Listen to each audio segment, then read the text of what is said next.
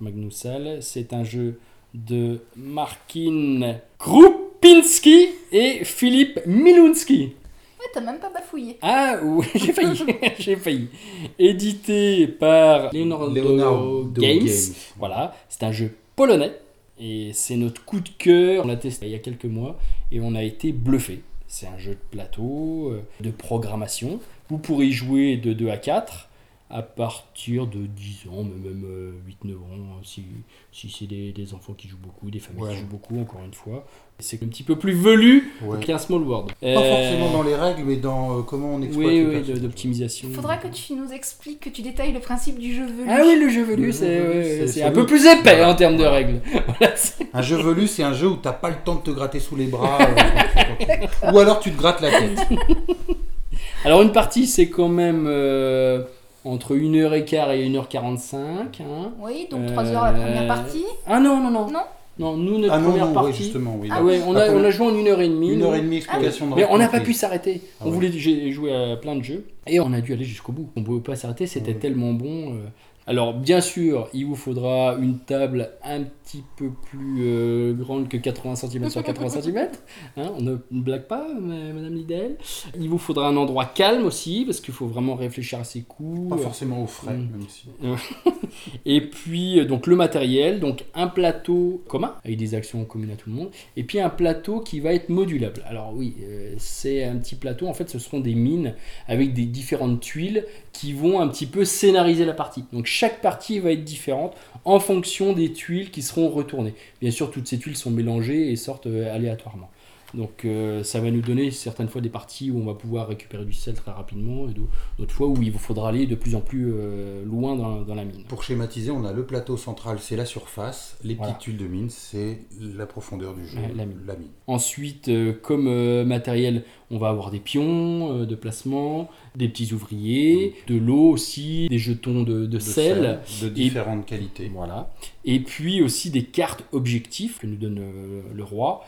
Et puis des objets qui peuvent euh, optimiser vos coûts, euh, etc. Alors le pitch, en fait, on, chaque joueur joue un contremaître qui est directeur d'une équipe de mineurs.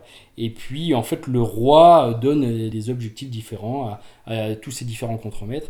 Et celui qui aura, euh, sur trois saisons, euh, récupéré le plus de points, enfin vendu le plus de sel, et répondu aux attentes du roi, sera nommé le titre suprême Magnum Sal. Il récupérera la mine et bien sûr euh, inondera la, la Pologne de ses productions de sel. On a été bluffé par la mécanique qui est très très fluide. Il y a énormément d'interactions, non seulement l'interaction sur le plateau, mais l'interaction en fonction des actions des autres, des pions des autres.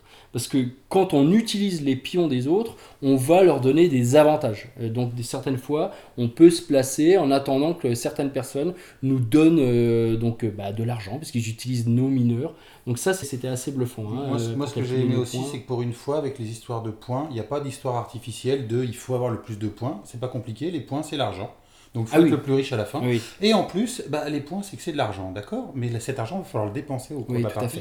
Parce que si vous investissez pas, vous n'allez pas faire Donc en fait, on dépense nos points de victoire Voilà. un petit Ça, peu. hein, vraiment- ça. ça, Et ça, ouais, ça, on avait trouvé ça assez simple. Donc vraiment un gros coup de cœur sur ce Magnum Cell. C'est un de nos jeux euh, Ouais. du moment. hein, euh, Le truc qui est bien, c'est que le, le plateau en surface, il brille pas par son originalité, mais il est très efficace. C'est du placement d'ouvriers, de, euh, de, de blocage. Tiens, je vais faire ça, je vais t'empêcher.